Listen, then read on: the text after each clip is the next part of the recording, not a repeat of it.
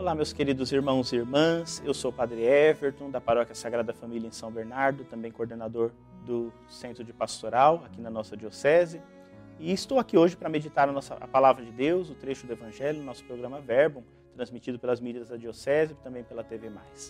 Hoje é o primeiro dia do mês, primeiro dia de, de, de julho, e queremos ouvir então esse Evangelho que vem ser uma luz para nós, o Evangelho segundo Mateus. Naquele tempo, quando Jesus entrou em Cafarnaum, um oficial romano aproximou-se dele suplicando: Senhor, o meu empregado está de cama lá em casa, sofrendo terrivelmente com uma paralisia. Jesus respondeu: Vou curá-lo. O oficial disse: Senhor, eu não sou digno de que entres em minha casa. Dize uma só palavra e o meu empregado ficará curado. Pois eu também sou subordinado e tenho soldados debaixo de minhas ordens.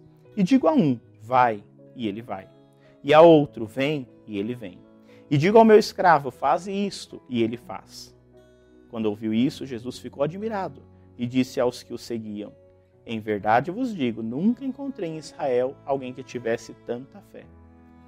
Eu vos digo: muitos virão do ocidente e do oriente e se sentarão à mesa do reino dos céus, junto com Abraão, Isaque e Jacó. Enquanto os herdeiros do reino serão jogados fora nas trevas onde haverá choro e ranger de dentes. Então Jesus disse ao oficial: Vai e seja feito como tu creste. E naquela mesma hora o empregado ficou curado. Entrando Jesus na casa de Pedro, viu a sogra dele deitada com febre.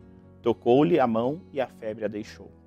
Ela se levantou e pôs-se a servi-lo.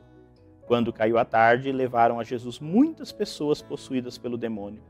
Ele expulsou os espíritos com sua palavra e curou todos os doentes, para que se cumprisse o que foi dito pelo profeta Isaías.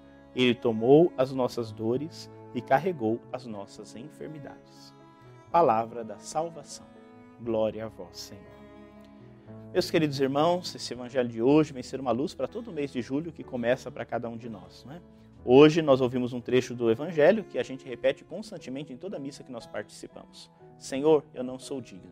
Mas diz uma palavra e eu ficarei salvo, ficarei curado, como disse hoje esse homem para com o seu empregado que passava por uma enfermidade.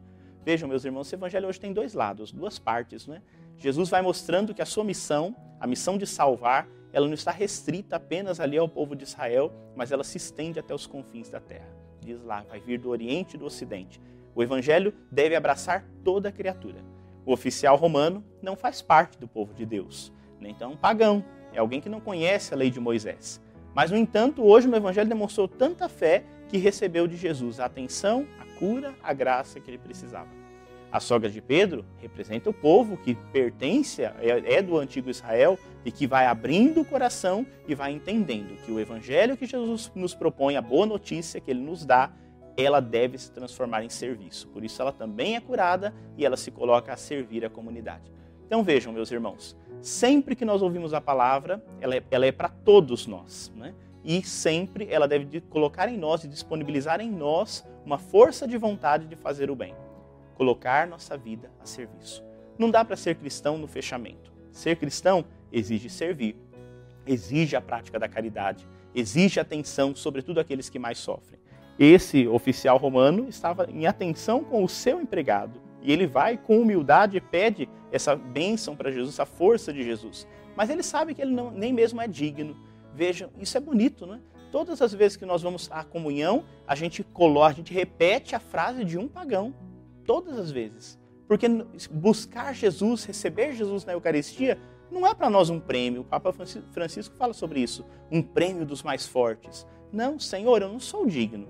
Eu estou aqui nessa procissão para a comunhão não porque eu sou digno, mas porque o Senhor é bom e porque eu sei que preciso desta força que é o Senhor em mim.